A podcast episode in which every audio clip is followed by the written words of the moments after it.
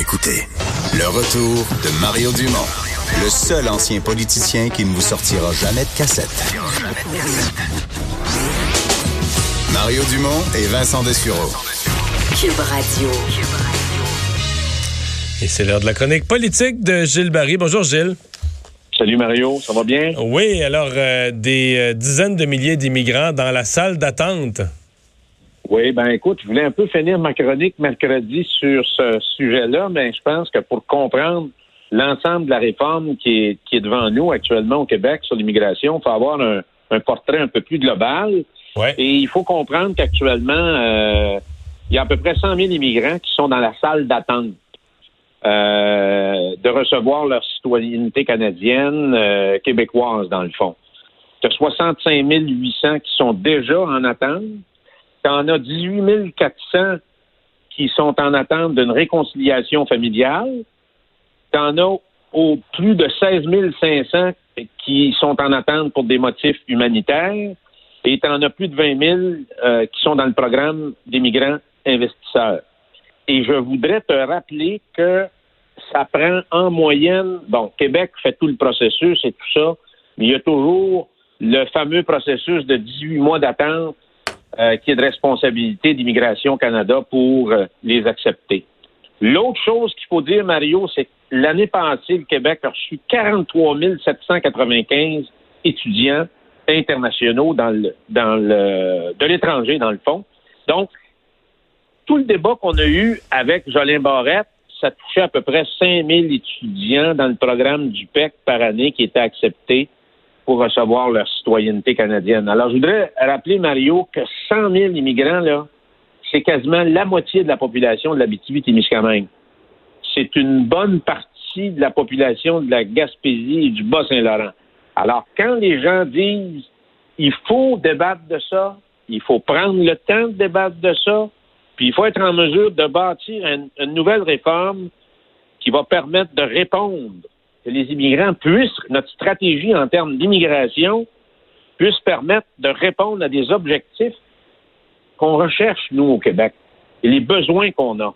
Puis, naturellement, il y a toute la question de l'intégration à travers ça. Donc, c'est quand même, c'est pour ça qu'il faut prendre le temps, il faut prendre son temps et avoir quelque chose de très cohérent avec, qui va dans le sens des intérêts du Québec.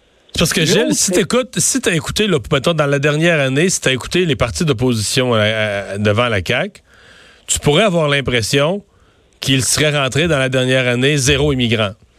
Ouais, parce ça, mais parce qu'à plusieurs étapes, ils ont été euh, questionnés puis condamnés. Les, les, 18 000, vous les avez laissés sur la liste d'attente, puis les autres, puis les portes sont fermées, puis là, ça marche plus. Puis... Mais je veux dire, dans cette année où l'opposition va avoir dit toute l'année que personne ne peut rentrer puis que ça fonctionne plus, le Québec va avoir accueilli plus de 40 000 nouveaux arrivants quand même. Là. Mario, il y a beaucoup d'intellos en France qui citent souvent le Québec puis tout ça. En fonction de la population qu'on a, au pourcentage de la population qu'on a, on, on, reçoit deux fois plus d'immigrants qu'aux États-Unis, puis deux fois et demi plus qu'en France. Faut jamais oublier ça. Alors, Boc Côté puis d'autres collègues euh, ont raison de dire les gens nous, mettent ça dans la face, c'est un sujet tabou. Puis il y a deux scénarios. Plus d'immigration, il y a encore plus d'immigration. Alors moi, je pense qu'il doit y avoir d'autres voies, et c'est pour ça qu'il faut toujours ramener ça dans un contexte qui est plus global. Et le chiffre du 100 000 immigrants dans la salle d'attente est un exemple de la générosité du Québec. Et c'est pour ça, je pense qu'il faut mettre des balises, puis que le gouvernement Legault a raison de prendre le taureau par les cornes, puis donner une réforme qui va être adéquate, puis qui va répondre aux aspirations et aux besoins euh, de la société québécoise. L'autre élément, Mario, que je veux te parler, c'est la caisse de dépôt. Oui. Michel, euh, Michael Sebia s'en va. Euh, il y a toute une campagne pour connaître un peu la relève, mais en fouillant dans mes dossiers en fin de semaine, je me suis rappelé lors d'un passage entre l'Amérique du Sud et le Québec pour visiter mes parents que tu avais fait une intervention, et c'est probablement pour moi une des plus grandes charges de cavalier que tu avais fait en commission parlementaire, interrogeant Henri-Paul Rousseau, l'ancien PDG de la Caisse, au grand moment de tout l'effondrement de, du papier commercial. de, de, exactement. J'aimerais ça que tu nous parles de ça parce que faut se rappeler que avec la stratégie d'Henri-Paul Rousseau, la Caisse de dépôt a perdu presque 40 milliards. C'était la dérive des produits dérivés, ce qu'on appelait les fonds spéculatifs, des papiers commerciaux. Et je crois que tu avais littéralement, en tout cas, parce que ça a fait quand tu vas sur Google, puis tu Et d'ailleurs, on en parle beaucoup dans le livre de la caisse dans tous ses états de, de M. Pelletier. On parle beaucoup de ton intervention. Ben, c'est-à-dire que moi, je, le papier commercial, je pense qu'il y a eu Regarde, c'est pas seulement la caisse. Il y a des gens qui se sont amusés à construire des nouveaux outils financiers euh, dans lesquels ils mettaient toutes sortes de cochonneries. C'était des actifs, il y avait des prêts auto, des prêts hypothécaires, toutes sortes d'affaires là-dedans. Euh, les, subprimes aux États-Unis. Et finalement, on a bâti des outils financiers euh, où, euh, et, et, là, je reprends les mots d'un des quelqu'un qui connaît bien, bien, bien la finance, qui m'avait briefé à l'époque, qui m'avait dit Dis-moi, dit Mario, j'ai euh, quelqu'un qui gérait des milliards de portefeuille. Il dit, moi, j'en ai zéro de ça. la caisse en avait pour 40 milliards. on perd... Moi, j'en ai zéro. Il dit, pourquoi j'en ai pas acheté? J'ai jamais compris ce qu'il y avait là-dedans. Il dit, moi, je travaille en finance, là.